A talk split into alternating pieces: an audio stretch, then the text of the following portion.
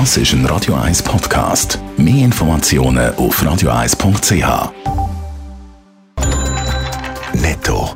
Das Radio 1 Wirtschaftsmagazin für Konsumentinnen und Konsumenten wird Ihnen präsentiert von Blaser Greinicher. Wir beraten und unterstützen Sie bei der Bewertung und dem Verkauf von Ihrer Liegenschaft.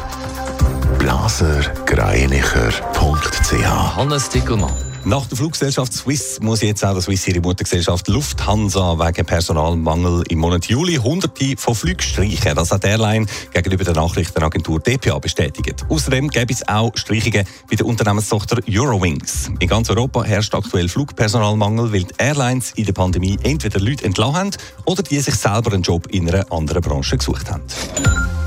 Trotz Pandemie sind die weltweiten Vermögenswerte letztes Jahr kräftig gewachsen, und zwar um gut 10 Prozent auf neu gesamthaft 530 Billionen US-Dollar.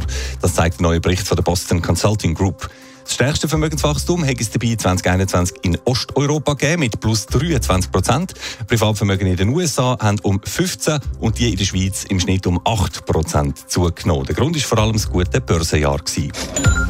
Der Kurznachrichtendienst Twitter will ähm, Elon Musk jetzt offenbar doch detaillierte Informationen zur Anzahl von Fake-Konten auf dem Netzwerk liefern. Das berichtet die Washington Post. Der Tesla-Gründer Musk hat damit droht, sein Kaufangebot für Twitter in der Höhe von 44 Milliarden US-Dollar zurückzuziehen. Das will ihm Unternehmen, die Unternehmensführung trotz Aufforderung nicht genügend Daten zu falschen Konten geliefert hat.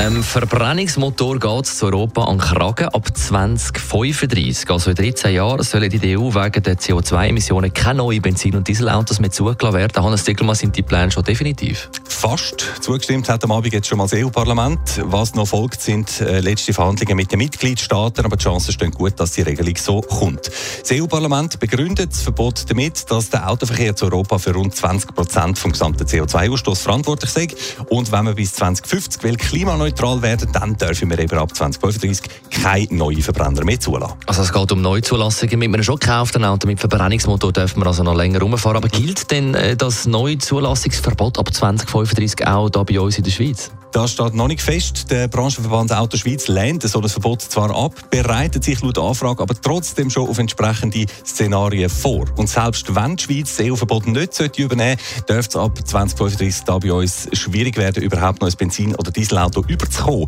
Wenn die in der EU nämlich verboten sind, dann werden die europäischen Hersteller ziemlich sicher auch keine Verbrenner für den Schweizer Markt mehr produzieren, weil der einfach zu klein ist. Allenfalls gibt es dann noch die Variante Import, wobei auch da erste Hersteller ja schon gesagt haben, dass sie einen Weg demnächst ihre ganze Palette auf elektrisch werden umstellen. Es geht also ganz klar in Richtung Elektromobilität in der EU, aber auch da bei uns in der Schweiz. Ausnahmen soll es im neuen EU-Gesetz für gewisse Spezialfahrzeuge geben und das dürfte gewisse Leute auch da bei uns äh, im Studio rein freuen. Auch TÜV sind bislang vom geplanten Verbrennungsmotorverbot ausgenommen. Wow! Ja.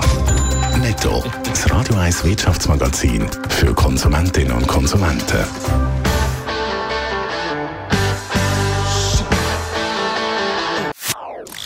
Das ist ein Radio 1 Podcast. Mehr Informationen auf radio1.ch.